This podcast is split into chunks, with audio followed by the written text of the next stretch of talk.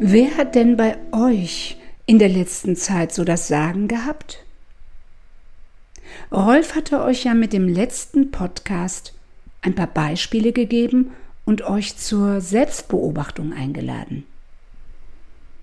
Wie war das denn so? Was ist euch aufgefallen? Hat sich was bewegt in euch? Mir kam spontan das und sie bewegt sich doch. Herzlich willkommen zum Emotional Connectivity Podcast der Talent Management Academy.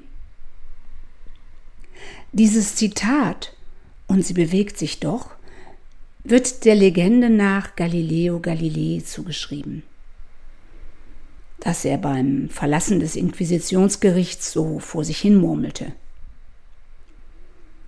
Dieser so geniale Wissenschaftler war offensichtlich Zeit seines Lebens in Bewegung und hat uns bahnbrechende Erkenntnisse in Mechanik, Physik und Astronomie gebracht.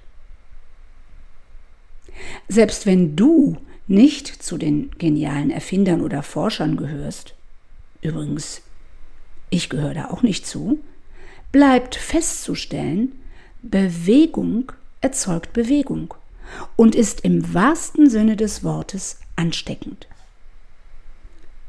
Wie ist es eigentlich bei dir? Wie beweglich bist du?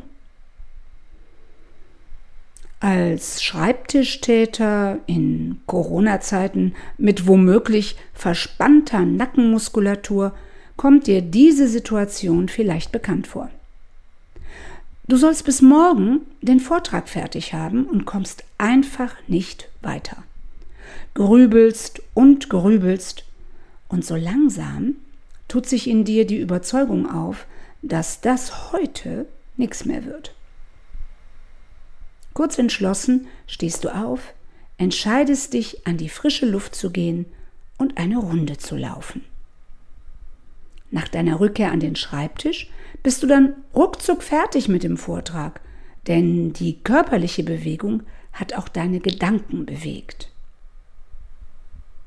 Bewegung verhilft dir zu mehr Energie und Tatkraft. Es muss ja nicht gleich die Olympiateilnahme sein, für die du trainierst. Regelmäßige, schnelle Spaziergänge verhelfen dir zu mehr Leistungsfähigkeit und Ausdauer, was sich wiederum positiv auf kreatives Arbeiten und Problemlösung auswirkt. Du wirst einfach nicht so schnell müde. Stell dir nun einmal vor, deine Aufgabe wäre es, neue Kunden zu gewinnen. Äh, du hast keinen blassen Schimmer wie und so wie es die anderen machen, kommt schon gar nicht in Frage, denkst du. Und wie wäre es, wenn du das Problem mal auf den Kopf stellst? Was müsstest du tun, um Kunden auf jeden Fall zu vergraulen? Wenn du dann in die Rolle eines enttäuschten Kunden schlüpfst, erlebst du ganz einfach den Perspektivwechsel und kommst so auf Ideen, die dir vorher niemals in den Sinn gekommen wären. Für die nächste Woche lade ich dich ein, deinen Blickwinkel zu erweitern. Wie wär's mit einem Brainstorming an der frischen Luft? Mit einer Person deiner Wahl zu einem Thema, was dich gerade bewegt? Womöglich sagst du anschließend, und sie bewegt sich doch, diese Blockade im Denkapparat. Na dann los, beweg dich.